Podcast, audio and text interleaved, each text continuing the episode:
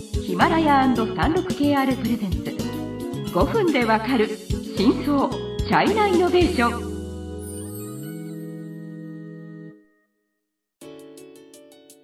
皆さんこんにちは。36KR ジャパンの委員です。日本経済新聞の山田です。はい今回はライドシェアうん。DD 通信のシリーズの3回目ですね、はい前回では DD の創業の歴史と経営者たちについてご紹介しました、はい。で創業間もなくライバルいっぱい、まあ、えー中国はよくあることですけどね、は。い。ね、必ずそこに直面するんですね。そうなんでさらに当時、えー、と勢いのあるウーバーも中国市場に進出しましたので,、で今回は DD はどうやってこの熾烈なネット配車対決で生き残ったのかを紹介したいと思います。はい。はい。まずまあ DD 生まれたのはモバイルインターネット時代にまあ入ってからの話じゃないですか。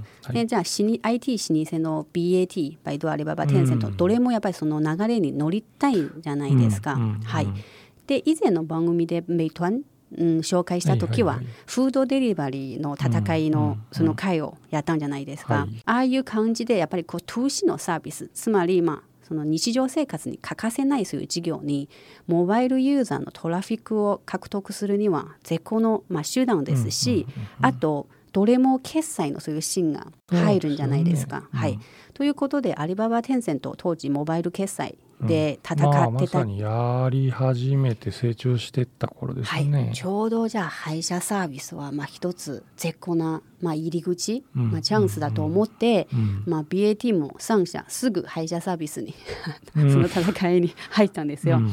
あの実はスタートアップ対スタートアップですともちろんそこまで大きなそういう規模にならないんですよ。やっぱりまあ後ろに大手が入るとそこははい。本当に戦争の規模が一気に広がるということですね。ははい。いえーとまあ、2013-14年の時、うん。あの配車サービスにおいて最も強いのは DD とうん。もう一社のクワイ D ですね。そうなんです僕その頃住んでましたけど、はい、ほぼ互角って感じでしたね。そうです二分化はされています。はい DD はテンセントから出資を受けました。うんで、クワイディはアリババから出資を受けました。うんまあ、実質、まあ、テンセントとアリババの財力の戦いになるんですよ。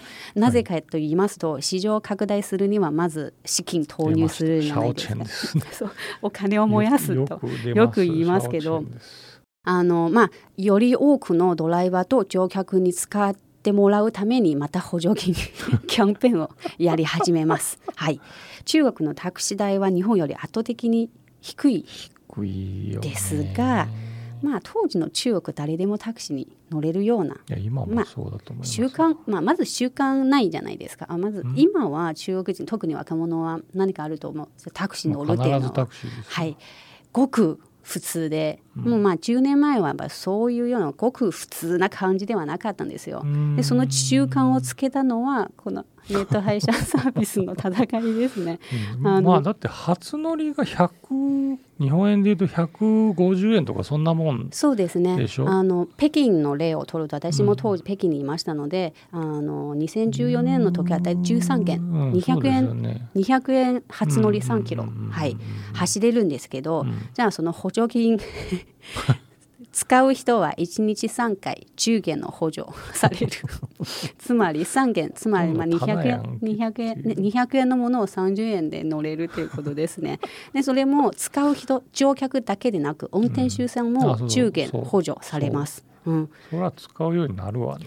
そう。あのまあ笑い話として今日やることないな暇だなって思ってじゃあちょっとタクシー乗ろうかみたいな。どうせお金かからないしっていうほど安かった。36KR ジャパンのサービスコネクトは最先端の中国のイノベーションやテクノロジー企業情報を提供しています。中国での事業やパートナー企業の探索などヒントになる情報が満載。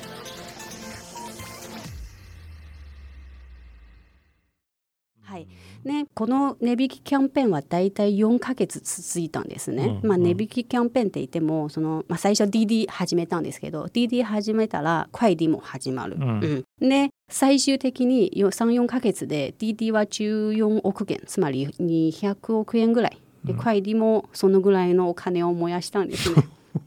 さすがのアリババもテンセントも本当に目に見えてお金が消えていくんじゃないですか。うんうんうん。さすがまあこのままだとやばいねって思って、うん。で後ろにいる他の投資、まあ、と有名な投資家いっぱいいたので、うん。いやもうこれを機に一層もう合併しようかっていうような話になって、これはねびっくりしましたね。はい、まさか。だってこれ足したらシェア9割とかになるよと。だからまあ実はもうちょっと冷静に見るとこれ独占じゃん。っていうのになるんですよね。そう。だからそんなの成り立たないと僕は思ったんですよ。記事か、僕ねこういうは合併の発表がありましたっていう記事を書いたような記憶があるんですけどでもこれって大丈夫なのって思った記憶があるんですけど、でもまあ合併になぜか大丈夫だった。なったんです。はい、めちゃくちゃですけどね。15年の2月14うん。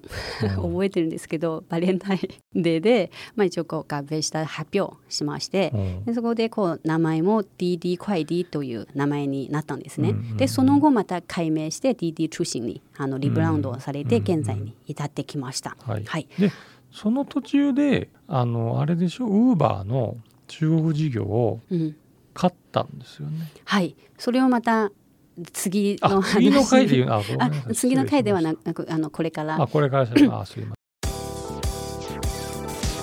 中国経済のさまざまな業界や企業紹介最新のイノベーションやテクノロジーを徹底解説。5分でわかる真相チャイナイノベーション。この番組の最新のエピソードはヒマラヤで配信中。今すぐヒマラヤのアプリをダウンロードして要チェックまずそのクワイディをまあ合併しました。で、うん。ウーバーは2014年に入ったんじゃないですか。うんでウーバーもまたちょっと伝統的な企業と違って新興企業じゃないですか。うん。だからそのやり方も割と中国っぽいというか、結構意気込みが強いというか、うん、荒いんですよ。またお金を、まあ、ウーバーもお金持ってるので、またお金を燃やす戦いに入ったんです。ででも DD とクワイディ合併した後はもう中国の大半のシェアをこう占めるんじゃないですか。ウーバーは2年間で大体20億ドルの資金を燃やして、うんでもそれ、まあ、DD と比べたらやっぱり大きな成功を収めなかったんですね。そこで現れたキーパーソンはうん。ソフトバンクの孫正義さんですね。彼は DD、ウーバーと DD 両方投資してるので、彼はまあ一応 DD とウーバーのその合併を進めたんですよ。また面白い話としては、この合併の話も最初は誰も知らなかったんですけど、うん。あのメイトのワンシン私もいたんじゃないですか。割と SNS でこう発言するのが好きで、彼が最初にいたんですよ。うんこう孫正義は今このことをやってるよっていう。ですぐメディアが注目してで2016年の時あの DD とウーバーは、まあ、DD はウーバーの中国事業を買収、うんまあ、することが決まったんですね。うんうんで株交換ということででねまあ、DD 通信の経営者はウーバーのなんかその株主になって、うんまあ、うんウーバーの人も DD の株主になるっていうような、うんあの関係になるんですね。うんただまあ一つまた面白い話は、えー、とバイドゥはウーバーに出資したんですね当時は。で合併の新会社の株式を結果的に受け取ることになるんですね。それによって DD は中国で唯一 BAT から3社全部出資を受けた会社になります。はい、うんはい、時間になりましたのでまた次回 DD の、まあ、今後どうなるかという話をしますので楽しみにしていてください。はい